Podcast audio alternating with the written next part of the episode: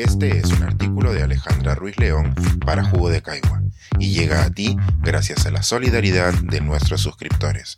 Si aún no estás suscrito, puedes hacerlo en www.jugodecaigua.pe. La presidenta del Club de Fans de la BNP, una invitación cariñosa a redescubrir nuestra red de bibliotecas. En enero llegué a Lima para continuar mi investigación sobre el Museo del Instituto de Investigación Tecnológica Industrial y de Normas Técnicas, el INTITEC. Las pesquisas sobre esta colección casi olvidada me han llevado a encontrarme con muchos lugares que albergan partes de nuestro pasado. Entre todos los archivos que voy visitando, hay uno que se ha vuelto especial y parte de mi rutina, la Biblioteca Nacional del Perú. Tengo muchos recuerdos asociados a las diferentes sedes de la BNP. De niña asistía a ciertas actividades en la imponente sede de la Avenida Bancay y ya en mis últimos años de colegio pasé buen tiempo en la hemeroteca de la sede de San Borja. Entonces no tenía ningún proyecto de investigación, ni sabía qué quería estudiar. Solo iba a leer periódicos impresos años antes de que yo naciera. Al enterarse de mi pasatiempo, uno de mis tíos comenzó a darme misiones. Él me indicaba fechas o eventos y yo los buscaba entre cajas y cajas de periódicos. Mis reportes incluían visitas de artistas como los Stones o Santana, encuentros futbolísticos y la pérdida de la famosa Página 11. Ahora las tareas que involucran mis visitas están encaminadas a un solo tema. Ya no voy a buscar qué encuentro, sino que llego con una lista de datos, fechas y noticias que debo registrar. Sin embargo, ir con un norte de investigación no me quita la curiosidad por esas noticias inverosímiles que solo ocurren en nuestro país. Al final del día suelo acabar con cientos de capturas de pantallas de notas relacionadas a mi tesis y un ciento extra de artículos pintorescos que voy enviando a mis amigos o familiares o publico a veces en mis redes sociales. Quienes reciben mis imágenes también sienten curiosidad, no solo por las noticias, sino por la biblioteca en sí, y poco a poco me he convertido en una vocera no oficial de la institución.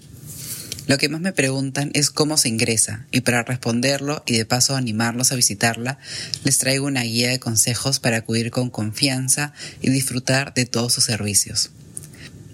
Lo primero es aclarar que todos podemos ir a la Biblioteca Nacional. No se necesita pagar, ni sacar un carnet especial, ni tener un proyecto de investigación. Con el DNI se accede a casi todos los servicios, como las salas de estudio, la hemeroteca, la biblioteca virtual. Se pueden revisar los libros peruanos publicados a partir del 1961 y los editados en el extranjero desde el 1900.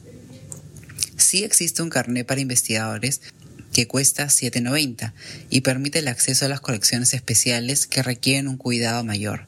Este pago se hace solo una vez, las renovaciones son gratuitas. En la primera ocasión que acudas a una de las sedes de la biblioteca, sí te pedirán registrarte como usuario. Nuevamente, el trámite es gratuito y demora solo unos minutos.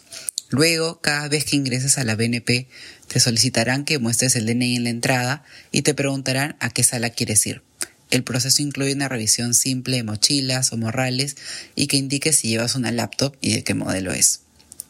También es bueno saber que hay diferentes sedes de la Biblioteca Nacional y que los horarios de cada una varían.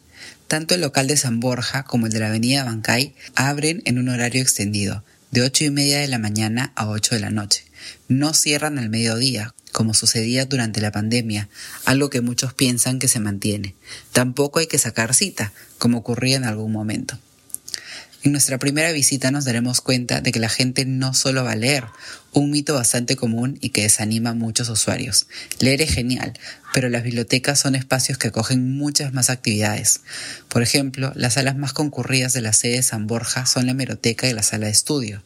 Recuerdo que en mis épocas preuniversitarias esta última estaba monopolizada por los estudiantes de las academias que se preparaban para dar los exámenes de admisión.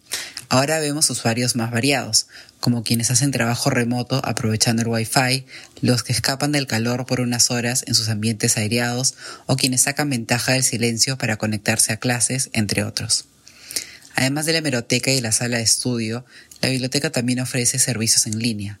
Desde cualquier lugar se pueden revisar clásicos de la literatura, patrimonio nacional digitalizado por la institución y recursos como fotografías, partituras y colecciones históricas. También existe el servicio Allo BNP para personas con dificultad de acceso a Internet o a la lectura, quienes pueden solicitar que se les lea por teléfono periódicos, libros o información de páginas web oficiales. Además, los clubes de lectura para niños, adolescentes y adultos tienen versión online por Sumo WhatsApp y presencial en algunas de las sedes de Breña, Rimac o Comas. Como presidenta del club de fans de la BNP, también me suelen preguntar si uno puede ir sin tener un tema que investigar. Algunos piensan que el personal de la biblioteca les va a consultar por qué han ido o qué tema están trabajando. Esto no es del todo cierto. Lo que sí te van a consultar es qué documento quieres revisar y de qué año o mes es. Si no tienes ningún tema en concreto sobre el cual preguntar, pero igual quieres ir a la hemeroteca, puedes empezar buscando los periódicos más conocidos o cualquiera de las revistas que tienen, o comenzar por fechas que te interesan, o como muchos, pidiendo ver el diario del día que naciste.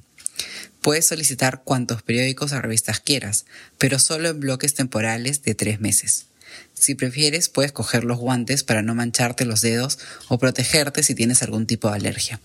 Te sientas en cualquiera de las amplias mesas de la hemeroteca hasta que el personal te traiga lo que solicitaste.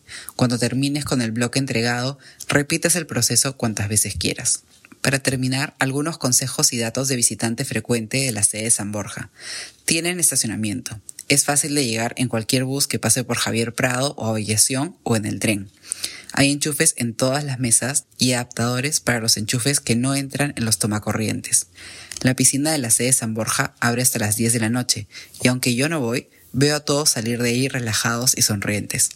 En el sótano hay máquinas expendedoras y una cafetería que sirve menú a 12 soles, pero tienes que separarlo por la mañana. Y también hay un combo de café y tamal por 5 soles que hace que me replantee volver a pagar 8 dólares por un café y un muffin en Atlanta. Si van en las próximas semanas a la sede de San Borja, podrán ver una exposición sobre escritoras y poetas latinoamericanas. Y si me ven por la meroteca, no duden en saludarme o enviarme por redes sociales fotografías de alguna noticia curiosa que encuentren durante sus visitas. Pensar, escribir, editar, grabar, coordinar, publicar y promover este y todos nuestros artículos en este podcast cuesta y nosotros los entregamos sin cobrar. Contribuye en www.jugodecaigua.pe barra suscríbete y de paso espía como suscriptor nuestras reuniones editoriales.